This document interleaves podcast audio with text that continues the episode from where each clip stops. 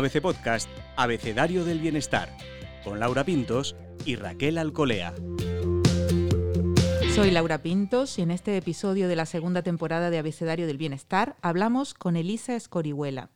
Dietista nutricionista, el primer amor de Elisa fue, sin embargo, la farmacia. Ella ha creado el Centro de Nutrición NUT en Valencia, da clases y charlas sobre su especialidad y es una de las colaboradoras de ABC Bienestar. Aquí escribe para nosotras el blog Aula de Nutrición. Elisa nos enseña a comer bien, a cocinar de forma sana y creativa, a entender cómo nos afectan los alimentos y también cómo sacarles más partido. Y, ¿por qué no?, a perder peso cuando lo necesitamos. Sigue siendo el gran tema para muchísimas personas. Hoy, con la A de adelgazar.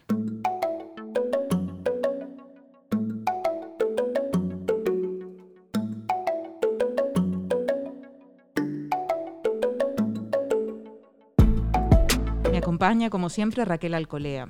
Raquel, dietas, dietas y más dietas, dietas de todo tipo. El exceso de peso sigue siendo uno de los grandes problemas de la humanidad, aún con todo lo que hemos leído y aprendido. Eso es, y además despierta muchísimo interés en ABC Bienestar cada vez que hablamos con expertos como Elisa sobre esta temática. Eh, hay un aluvión de visitas, ¿no? Es decir, sigue interesando y sigue preocupando en algunos casos. Así es. Bienvenida, Elisa, al podcast Abecedario del Bienestar. Hola, ¿qué tal? ¿Cómo estáis? Polín, qué presentación tan bonita, qué alegría hablar con vosotras y, bueno, más si se tratan de estos temas que sabéis que a mí me encantan.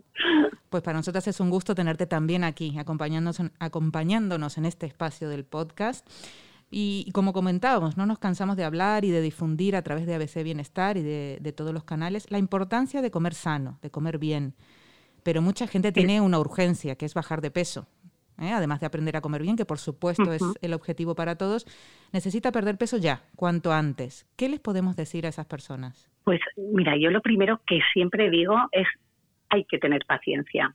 Hay que tener paciencia y no, no intentar recuperar ese peso que hemos ganado igual durante un año en, en, un mes, porque esto es lo que a veces muchas personas pues esperan, es que yo lo quiero para allá. Mm. Entonces, cuando queremos las cosas para allá, no son buenas consejeras las prisas y, podemos y podemos meter la pata podemos meter la pata porque como habéis dicho hay muchísima información acerca de lo que es una alimentación saludable.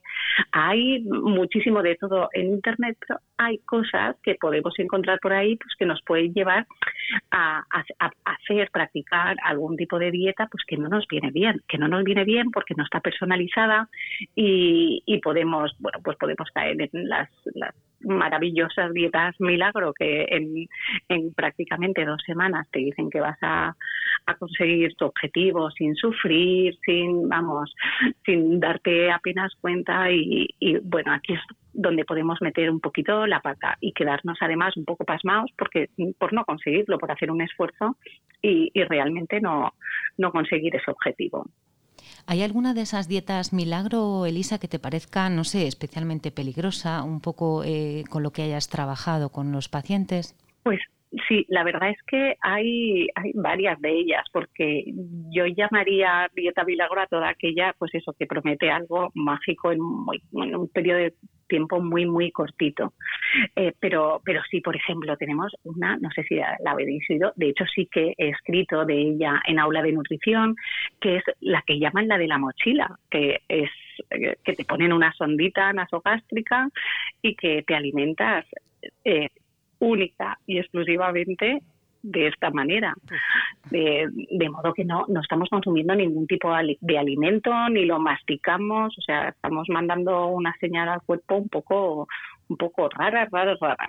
Luego también hay dietas que es, en las cuales se practica un ayuno muy, muy severo, que es un ayuno igual de, de 10, 12 días, a base de a base igual de, de algún tipo de, de sirope, de porque esta también la habréis oído hablar, ¿no? Todas estas de los de los zumos, eh, batidos que venden que venden comerciales, que realmente lo que nos encontramos muchísimo en consulta eh, es personas que acaban de salir de ella o que están en ella que nos cuentan de, bueno, primero que lo pasan fatal, porque, porque al final no pueden llevar una vida normalizada, o sea que al final no se adecua a su propia, a, su propia rutina, pero es que además luego se encuentran con que cogen peso de repente y se llevan encima algún kilito de, de mm, regalo. Mm. O sea que el, el efecto, el efecto yo-yo existe. ¿eh? existe y encima llevándonos alguno de regalo. Porque estamos estamos maltratando o mal enseñando a nuestro metabolismo no a épocas con, con unas carencias muy muy grandes y de repente pues igual pues vivimos en la, eh, en la abundancia no de, bueno me permito esto me permito lo otro. Y, y realmente vemos sí vemos grandes grandes subidas de peso y, y que luego cuesta muchísimo muchísimo bajarlo sobre todo a partir de determinada edad, chicas. No queremos abordar ese tema, Lisa. Bueno, sí. ¿Qué pasa a partir de determinada edad? A ver, cuéntanos. Esto es algo que tenemos que asumir todas. Hay, hay, hay una edad en la que en la que nuestro cuerpo dice, oye, mm. yo estoy un poco más relajado, mm. ya no tengo que criar, o sea, esto es una cuestión también, pues, pues de, de pues, pues, la vida, estamos preparados metabólicamente para esto, que a partir de los 18 a los 20 y pico años nuestra energía se consume con una eficiencia que no es para nada comparable a partir, por ejemplo, de los 40 y algo. y, claro, a partir de, cierta edad, porque claro, cada mujer también tiene su, su edad biológica. Eh, sí, o metabólica, por decirlo de alguna manera. A partir de esa edad, pues cuesta un poquito más. ¿Qué significa esto? Pues bueno, que vamos a tener que, es, tan feo decirlo, pero vamos a tener que reducir esa energía que ingerimos, a practicar un poquito más de, ejercicio físico y también dormir mejor, porque hay veces que, se nos olvida que son cosas que están muy, muy relacionadas la una con la otra. De hecho, te queríamos preguntar eso, el sueño, ¿no? Porque se habla más de ejercicio y de alimentación pero ¿y el sueño? ¿Qué pasa con el sueño? Porque el sueño también es... Subestimamos totalmente lo de dormir bien. Decimos, bueno, no pasa nada, no pasa nada. No pasa nada, no pasa nada, o parece que si duermo menos, ¿no? Eh, voy, a, voy a gastar más. Mm. Pues lo que pasa es totalmente contrario. De hecho, hay multitud de estudios científicos que, que así lo, lo corroboran. Durante eh, la noche nosotros vamos a segregar hormonas que, bueno, pues que van a regularizar todo nuestro relojito biológico. Si no descansamos bien, porque ya no son solo las horas de sueño, sino un descanso de calidad, si no tenemos un descanso de calidad, estas hormonas no se van a segregar y lo que va a pasar es que seguramente por la mañana tengamos o a lo largo del día siguiente tengamos más hambre, eh, que gestionemos peor la energía. Entonces es muy, muy, muy, muy importante un buen descanso, ya no solo las horas de sueño, que sí que por lo menos siete horitas de sueño debemos de, de tener. Además debemos conseguir que sea de calidad ese descanso. Y sobre el ejercicio, porque nos preguntamos muchas veces cuando estamos preparando los artículos, es ¿qué es más eficaz? ¿Cuidar la alimentación? ¿Hacer ejercicio? Vale, ya sé que las dos, ¿no? Pero, pero ¿cómo es de importante el ejercicio, Elisa? Pues el ejercicio yo creo que es bastante importante, no solo porque nos permite pues mantener pues todas las bisagras bien bien en su sitio y que funcionen correctamente y que no suframos tampoco ningún tipo de dolor, porque todo esto luego con los años se va notando de, ay, tengo un dolorcito aquí, tengo un dolorcito allá, no, no es no es una cuestión de, algo que, se oiga poco, o sea, no, realmente, o sea, vamos a sentir más, más dolorcitos, pero aparte, claro, el, ejercicio es muy importante. Sí que es verdad que, que pues, se dice mucho que la alimentación es entre un 60, un 70% y el 30% de ejercicio.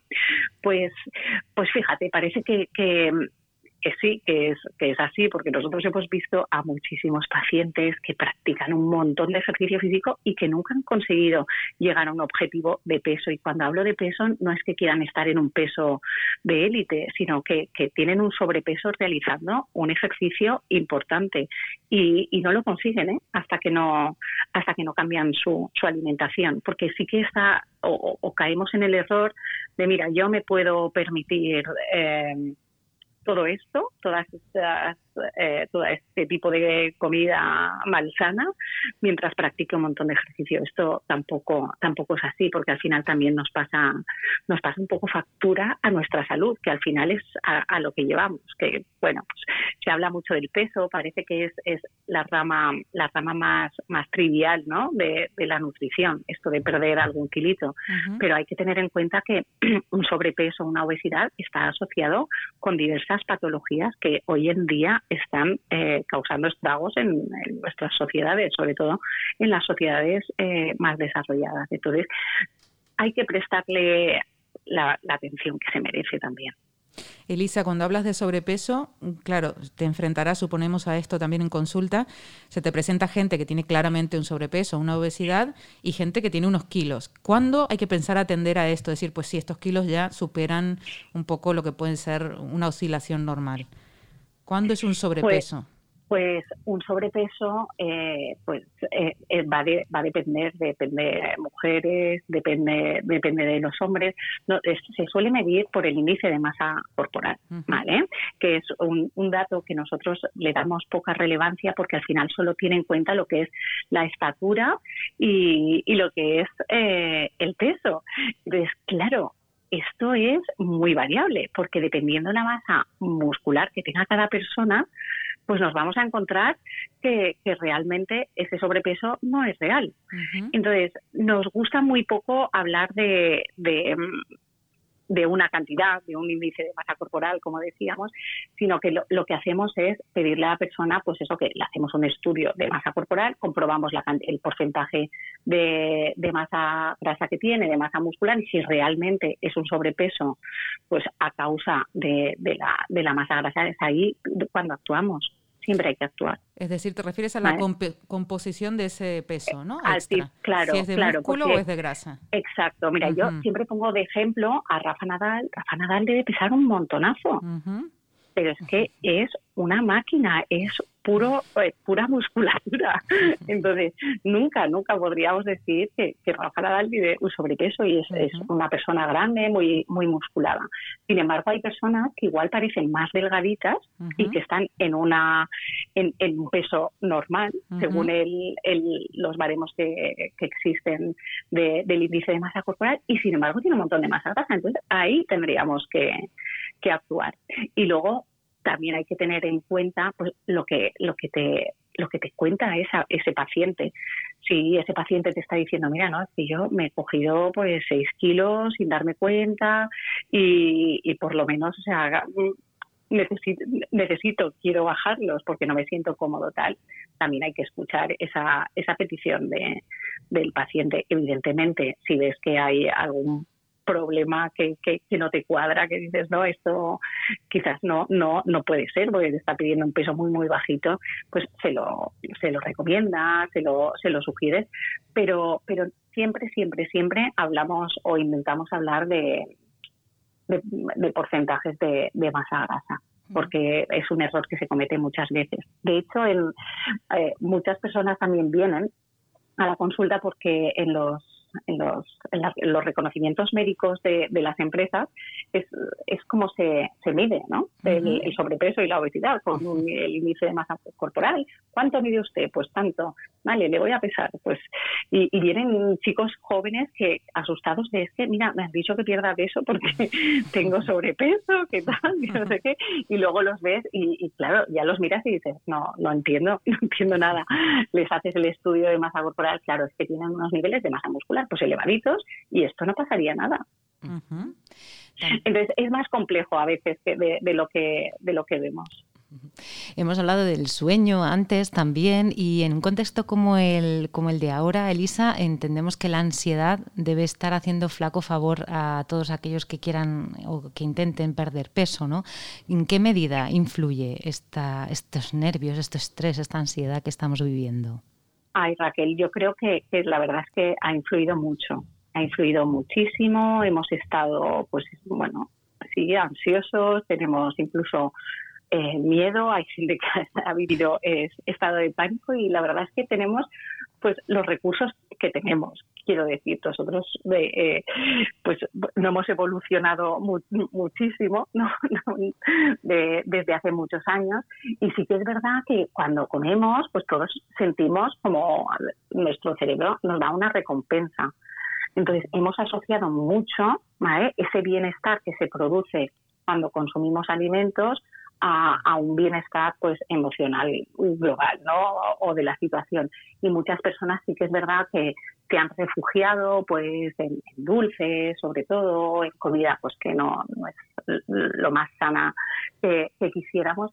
Y sí que ha afectado mucho eh, ha afectado mucho al peso ha afectado mucho a la salud también porque claro, sube de peso, se dispara también el colesterol, el azúcar, sube hipertensión arterial.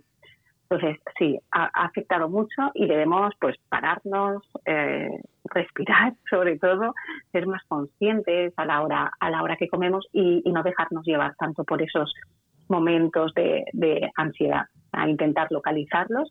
Y bueno, tenemos en, Bienestar, tenemos un montón de, compis que, bueno, que hacen sesiones de mindfulness súper chulas en las cuales podemos pararnos, intentar respirar un poquito y que no, no nos no dejarnos llevar ¿no? por la por esta situación pero sí es muy importante Elisa para comer mejor y, y de paso controlar el peso bajar de peso eh, a lo mejor el momento inicial sería cuando voy a comprar, ¿no? La lista de la compra. ¿Cómo, Totalmente. ¿Cómo resistir tentaciones? A ver, a ver, cuéntanos. Aquí hay, hay varios. Bueno, lo primero sería, vale, ¿qué voy a comprar? O sea, tú lo has dicho muy bien. Antes de ir a comprar, debemos saber lo que hay que comprar. Eso es principal, vamos, y, y absoluto. Y antes de saber de, hacer la lista hay que saber qué voy a cocinar eh, durante, durante la semana.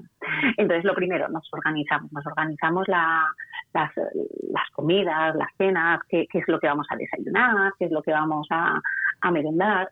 Y una vez hemos organizado ya, nos planteamos la lista de la compra hay que ir, por supuesto, chicas, con la lista de la compra. Es, vamos a hacer una, mm, vamos, vamos a ir al grano. no vamos a perder ningún tiempo y lo mejor de todo, no nos vamos a dejar llevar por todas esas cosas que hay en el supermercado que sin duda todos nos llevaríamos en un momento que incluso te, mm. no, en un momento no, y más si tenemos hambre, porque esa es otra, hay que ir al supermercado, al mercado o a donde solamos ir a comprar sin hambre, porque eh, si no, también vamos a caer en mil tentaciones. Yo creo que sin hambre y bien de ánimo, ¿no? Porque también, si no, la recompensa inmediata parece que está ahí al alcance de la mano. Claro, de mira, esto lo mm. cojo, pero, mm. pero luego, no, me voy a comprar solo lo, lo que tengo anotado en, en, mi lista de la compra.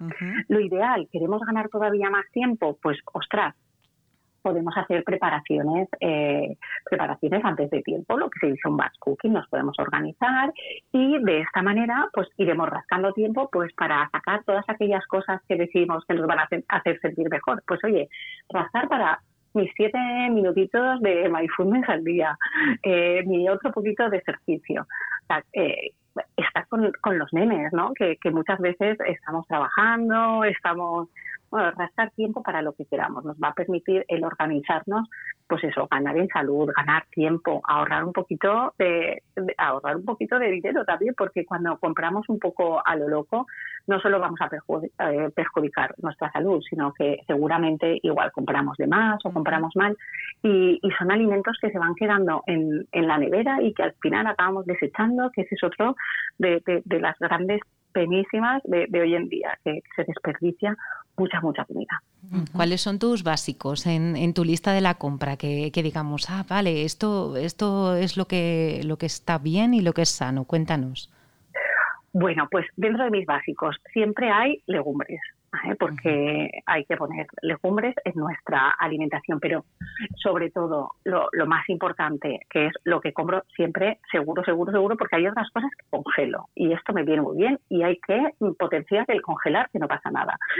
son las verduras. Yo en mi, en mi nevera, perdón, siempre tengo espárragos, siempre tengo brócoli, siempre tengo calabacín porque es súper versátil, eh, champiñones y berenjena. Eso es mi básico o sea, eso lo tengo seguro, seguro.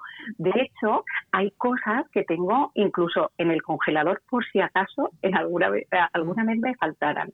Y siempre tengo congelado también espárragos, la cebolla cortadita, que para mí esto es vital porque siempre voy corriendo. No sé si lo habéis visto, que venden la, la cebolla congelada, cortadita, ya lista para hacer preparaciones. Esto es lo más de lo más. Y, y algunos, y, y, una bolsita de guisantes también siempre tengo en mi congelador. Luego, a la, en de carnes, pescados, pues yo soy, por ejemplo, de pescado, igual compro dos veces al mes. Soy una gran consumidora somos cuatro en casa, pues bueno, pues compro un salmón entero, compro, compro los pescados de manera que siempre tenga en el congelador por, por si acaso. De todos modos, semanalmente vas al, al supermercado y si ves algo bonito, pues a mí me pasa que, siempre pico con, con, algún pescado chulo que vea y que diga, este, este me apetece hoy, este me lo llevo. Pero siempre, siempre, siempre también tengo pescadito congelado. Y luego, por ejemplo, muy de carnes rojas, no, no soy, pero me gusta tener de vez en cuando mi, mi ración de secreto ibérico, que me encanta, ese capricho, ese capricho me doy y y bueno, y consumimos también bastante, bastante pollo porque a los nenes les gusta y hacemos recetas súper divertidas de curry, de un, pollito también que es, en casa es súper, súper, eh, vamos, eh, es el, yo creo que la receta estrella, que es al estilo KFC, pero lo hacemos todo, hacemos ah. todo súper healthy al horno y oye, ellos encantados, yo encantada, los cuidamos, los niños es como si fuera un día de fiesta. Y, y, y bueno, y lácteos, tampoco somos muy consumidores de lácteos, pero nos gustan mucho el queso y siempre hay queso en, en, nuestra en nuestra cesta de la compra y luego los básicos que todo el mundo, pues bueno, pues las leches, etcétera, etcétera. Y copos de avena, que en casa también mi hija es una, vamos, una consumidora voraz. Pero siempre hay en todas las familias unos básicos, o sea, que perfectamente pueden hacer una lista de la compra de esta. Esta es la de lo de siempre más aparte, pues aquellas recetillas que vayan introduciendo, que pues por ejemplo, si se meten en, en, en la página de bienestar, da gusto porque es que tienes ideas a tope. Entonces, oye, pues esta semana pruebo dos. Yo creo que siempre tendríamos que tener esa curiosidad de hay que ir probando cosas, porque a muchas personas mm, les pasa que, dicen es que siempre como lo mismo. Se aburren. claro, hmm. ponte los deberes de probar una receta a la semana, dos recetas a la semana, que igual te sorprende porque te la vas a quedar para siempre en tu en tu vida. Aquí eso nos lo cuentan muchísimo de esta esta se queda para siempre. Cuando les ponemos alguna muy chula que les ha gustado, esta ya se queda para siempre. Esta no se puede mover. Pues si vamos probando, esto también nos va a abrir un poco la mente a que comer saludablemente no es tan aburrido. Elisa, has mencionado el grupo familiar, el núcleo, ¿no? Las personas con las que vives y te, y, te rodeas y son parte de, indispensable de tu vida. A veces, sin quererlo, son también enemigos, entre comillas, de esta dieta o de este, de este mm, propósito de cuidarse, de comer mejor y también de bajar de peso. Porque comen mal o porque comen mucho más o porque, bueno, mm, no nos ayudan en, a llevar este camino. ¿Cómo gestionar esa parte? Bueno, esto es súper importante. De hecho, es de las primeras preguntas que, que hacemos, ¿no? De, cuando alguien quiere perder peso, hay que preguntarle dónde, con quién, Hmm. Eh, edades que tienen, si tienen algún problema con, la alimentación o, si les gusta, no les gusta todo. Porque al final, o sea, pueden ser los boicoteadores de hmm. tu dieta, pero totalmente. Porque claro, imagínate tú queriéndote cuidar y tener una pareja que te está sacando pues hmm. un aperitivo, tal. Esto, esto es muy importante. Entonces, hay que pedir todo, todo el apoyo del mundo, todo el apoyo del mundo e intentar que la familia, pues sin que, sin que se den cuenta, bueno, pues los vayamos sumando un poquito a, a, este, a este cambio de hábitos que a, eh, que, a todo el mundo le va a venir siempre bien.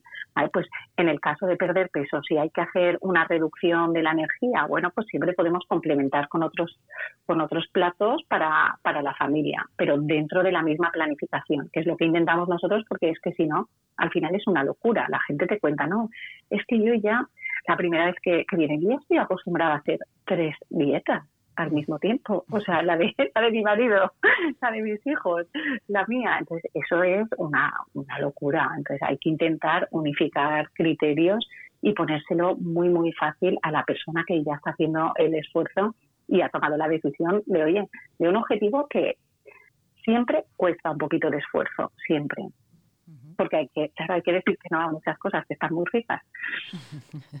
De esas cosas ricas también nos gusta, nos gusta hablar. Mm. No sé si sabemos que no te gusta prohibir y esas cosas, pero ¿nos mm. puedes hablar de esos mm, prohibidos que a veces hablamos, ultraprocesados, azúcares, grasas saturadas? ¿Cómo hacemos para librarnos de ellos? Pues mira, para librarnos de ellos hay que sacar toda la fuerza de voluntad que tenemos. Eso lo primero. hay que, lo que decíamos, organizar. Si organizamos, no, no vamos a caer en, en la dinámica de, ostras, no me ha dado tiempo, no tenía, recurro a esto.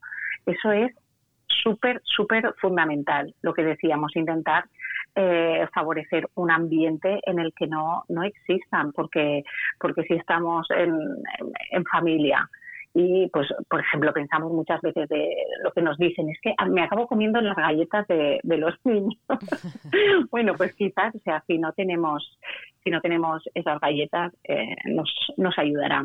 Luego pues ser creativo porque hay muchas comidas de las que pensamos que son eh, súper peligrosas o, pensamos que son súper peligrosas, no, porque que al final o sea, son malsanas realmente porque tienen grandes cantidades de azúcar, las grasas que tienen son poquísimo saludables, pues intentar buscar y hacer nuestra versión como más más healthy, ¿no? Pues podemos eh, pues, unas patatas fritas. ¿Quién no echa de menos unas patatas fritas justamente el mismo día que se pone a dieta.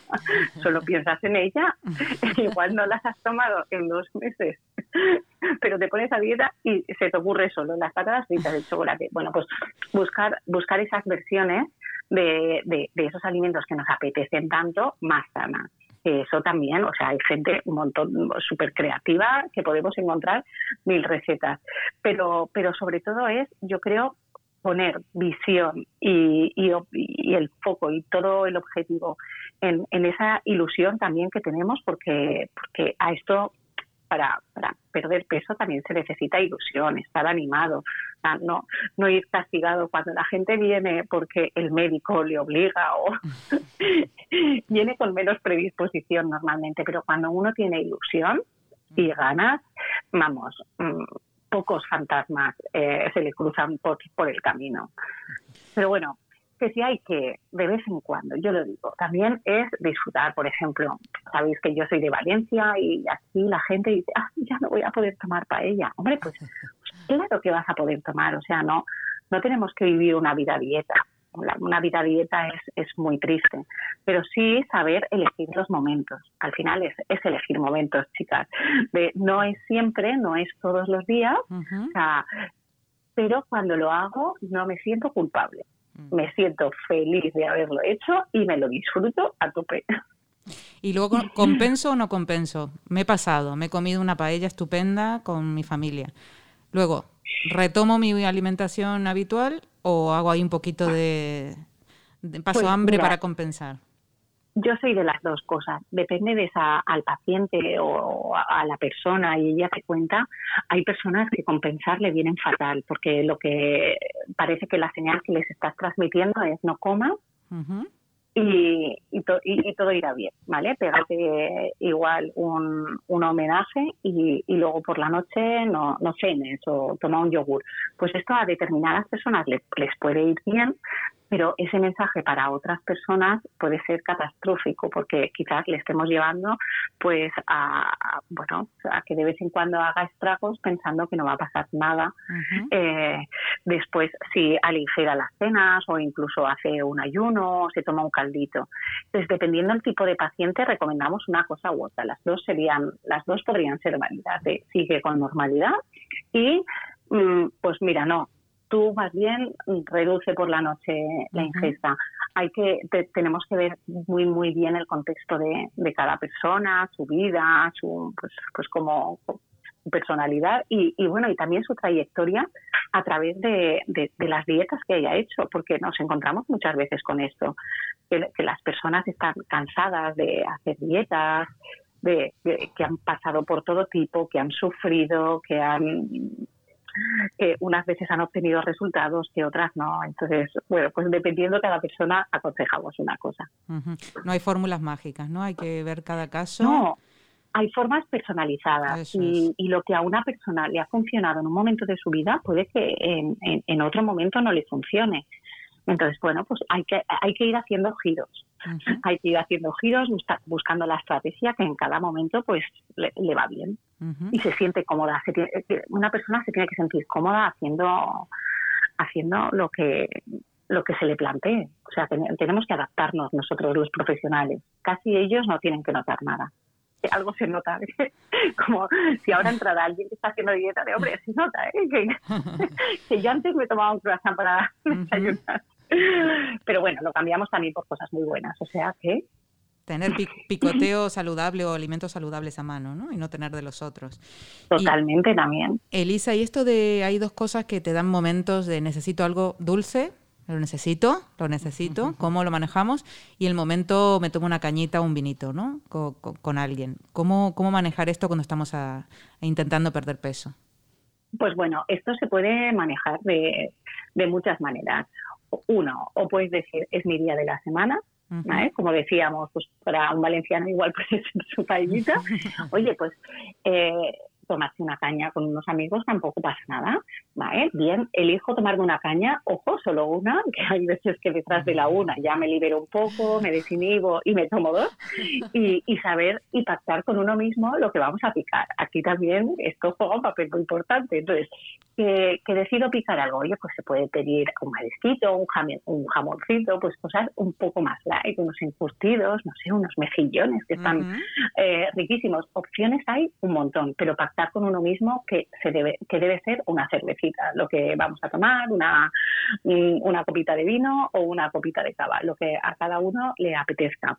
El momento dulce, pues podemos recurrir a, dulces eh, que, que tengan mucha menos azúcar o mucho menos azúcares eh, blancos, que son al final de los que estamos huyendo muchísimo, ¿no? Porque los o huyes o, o, vamos, o, te los tropiezas en todos sitios, porque ya sabéis que podemos encontrar azúcar en, en cualquier producto casi del, del supermercado.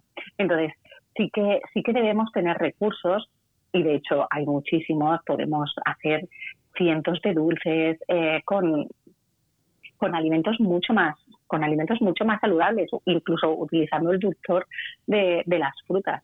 Así que sí que merece la pena tener pues una batería o una mochilita llena de recursos de mis dulces, mis momentos picoteo más salado, pero que sean mucho más sanos. Si tú lo tienes preparado, oye, yo me abro mi, mi nevera, que tenía preparados unos muffins X que me he hecho mucho más healthy, o me he preparado unos, pues, pues yo qué sé, los garbanzos estos que hacemos en el horno, súper especiados, están riquísimos, pues ya lo tengo preparado. Pues todo lo que tengamos preparado de antemano, por eso organizar es tan importante. Siempre nos va a venir fenomenal porque no nos va a llevar a, consumir otras cosas que, no, deberíamos si queremos conseguir el objetivo pues un poquito más rápidamente. Está claro que esa calidad la, la, estamos cuidando, pero ¿qué pasa con la cantidad, Elisa? Porque a veces corremos el riesgo de, bueno, esto es sano, me como aquí 14 aguacates y ya está, no pasa nada porque es sanísimo, ¿verdad? Entonces no sé qué pasa con las cantidades, no vale porque sea sano comerme lo que me dé la gana, ¿no? Pues no, no, tienes toda la razón del mundo. Sí, porque ahora es como, mira, que yo ya sé lo que es sano, pero eh, pues yo no sé si son las cantidades que será, pero no adelgazo. Claro, entonces cuando mm, hoy en día tenemos muchas herramientas, entonces eh, en lugar de decirle, mira, cuéntame más o menos o pésame, le decimos, haznos una foto del plato, ¿no? Mm. Y entonces bastante, o hazme una foto de lo que has comido. Entonces aquí te revela toda la verdad, es como una radiografía. ay, ay, ay, me estás dando miedo. Claro, claro. Sí, sí, sí, sí. sí, porque además tenemos una visión, tenemos una visión de, de, de, la vida todos diferente. Mm. Aquí es te das cuenta, porque hay muchas personas que dicen, no, no, pero si yo no como nada, sí, tal. Y luego te mandan las fotos y dices, madre del amor hermoso. y hay otras personas que dicen que comen muchísimo, de, verdad, es que yo creo que es que me paso. O sea, se acabó hinchada y te, y te enseñan las cantidades y es poquísimo. Mm. O sea que tenemos visiones totalmente distintas. Entonces, cuando pides esta radiografía del plato y ves grandes cantidades, evidentemente, o sea, la cantidad importa. Claro que sí, entonces hay que ser cautos en cuanto a las cantidades. Nosotros y, lo sabéis porque habláis con, un montón de, todos mis colegas y de mis compis, no somos muy de, pautar cantidades, pero sí que vemos que en personas eh, es necesario. Y tenemos que decir, vale, vamos a llegar aquí a un acuerdo porque creo que te, eh, estás comiendo por dos. Entonces, sí que es verdad que, en ocasiones tenemos que, que, decir, bueno, vamos a establecer unas cantidades límite porque, y además de determinados alimentos, porque normalmente consumimos más de aquellos alimentos como es la pasta, el arroz, o sea, que son mm. hidratos de, carbono que sí que debemos controlar en los casos de pérdida de peso un poquito más las cantidades a, costa de otros alimentos, ojo, que no, no significa que vayamos a pasar hambre, pero sí que es verdad que hay que tener muy, muy en cuenta también las, las cantidades. utilizamos muchos métodos. Hay veces que cuando vemos que no está el problema tan, tan grande, pues podemos utilizar el método de la mano, que con, que nada, con sencillamente la palmita de la mano podemos saber más o menos las cantidades que necesitamos cada uno. Pero, pero sí que es verdad que si no, pues damos unas pautas generales y en base a esas pautas generales, pues luego vamos retocando, porque sí que es verdad que hay personas que tú le das una ración habitual de lo que viene a ser una carne o un pescadito con unos hidratos de carbono, unas verduritas y te dice, mira, es que yo me quedo con hambre, pues oye, no pasa nada, te subió un poquito, pero tenemos que llegar a un punto donde tú tengas un déficit calórico y consigas tu objetivo, porque realmente sí que estás comiendo mucho. Nos queda bastante claro, Elisa, y, bueno, y animamos también al que esté en esa en esa lucha que a veces es silenciosa. Una lucha a veces, sí. A veces es dura y silenciosa y mucha gente sufre y lo pasa muy mal, más allá de, que lo enfoquemos mm. con positivismo, pues, pues a intentarlo y a comer mejor, porque también se notan muy rápidamente los efectos, o sea que sí. Sí, la verdad es que sí hay gente que, que no se cree que en una semana se noten, se noten beneficios. Pero en cuanto al, peso hablamos, en una semana vemos beneficios, pero del mismo modo si lo hiciéramos negativamente. También veríamos un resultado al alza, seguro, seguro, que eso, bueno, la semana de Navidad, pues, pues hay gente que se lleva más de uno de regalos en una sola semana. Entonces, si tienes resultados, tienes resultados además, pues eso, que, animan un montón, animan un montón, porque ya no es solo tu salud, ¿no? Sino que eh, los niveles de colesterol, etcétera, etcétera, sino que te ves mejor, entonces que anima mucho. Así que, que si hay que perder peso, que la gente no se lo tome a la ligera, que, que se puede, que se debe hacer además con, con salud pero que tampoco lo dejes estar, que, no es una cosa, no es una cosa a la ligera. Que tiene mucha relación con, nuestra con, la salud en general, la salud a, largo plazo y también nuestro bienestar. Sin duda, Elisa. Y lo bien, lo bien que uno se siente cuidándose un poquito. Sí. Eso, eso sí que compensa. Mm. Muchísimas gracias, Elisa, por participar en Abecedario del Bienestar. Gracias.